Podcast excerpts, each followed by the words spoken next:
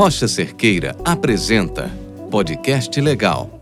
Fique por dentro das atualizações sobre as leis de meio ambiente, saúde e segurança do trabalho. Olá! Hoje vamos falar sobre a Instrução Normativa Federal DENIT e o que ela significa para o transporte de produtos perigosos nas vias públicas federais e estaduais. Sou a Clara Andrade, advogada da Rocha Cerqueira, e nesse episódio do podcast Legal, converso com você sobre a Instrução Normativa Federal número 5 de 2023, que deve ser conhecida por todos os expedidores e transportadores de produtos perigosos. Sabe por quê?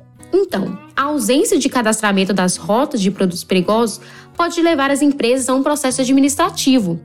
Vamos lá que explicarei melhor. Não é complicado entender as mudanças. Basicamente, a nova norma estabeleceu os procedimentos e as orientações para cadastramento pelo expedidor e pelo transportador, no caso de redespacho, das rotas rodoviárias de produtos perigosos realizadas em vias públicas federais e estaduais junto ao DENIT, por meio do Sistema de Transporte Rodoviário de Produtos Perigosos, o CTRPP. Para operacionalizar o sistema, o expedidor da carga responsável pelo cadastramento das rotas deverá inicialmente efetuar seu cadastro no CTRPP para obtenção do login e senha de acesso. Mas atenção, o cadastro deverá ser feito de forma individual para cada CNPJ. Ou seja, nos casos em que a empresa possuir matriz e filiais, os cadastros serão feitos de forma independente.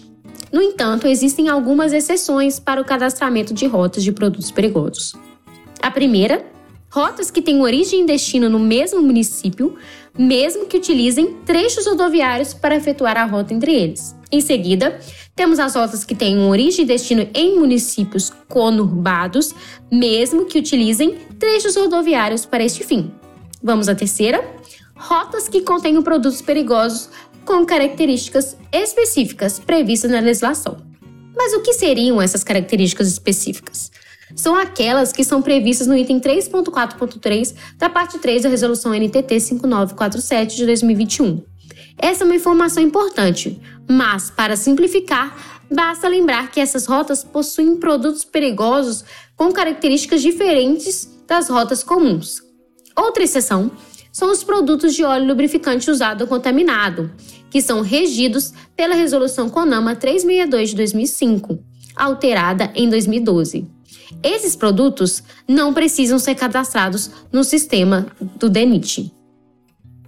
Por fim, vale lembrar que o transportador deve estar atento nos casos de redespacho, pois assume responsabilidade atribuída ao expedidor e se torna um único responsável pelo cadastramento do trajeto para o qual realizou a contratação de novo transportador.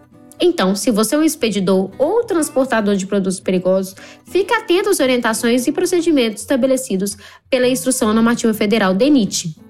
Não perca tempo e faça seu cadastro no CTRPP o quanto antes.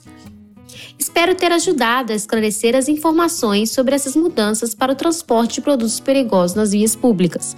Se tiver alguma dúvida ou sugestão de tema para o podcast legal, deixe nos comentários. Até a próxima, pessoal!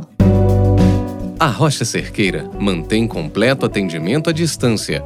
Auditorias, consultorias, verificação de conformidade legal, treinamentos e muito mais. Conheça nossas soluções online para sua empresa.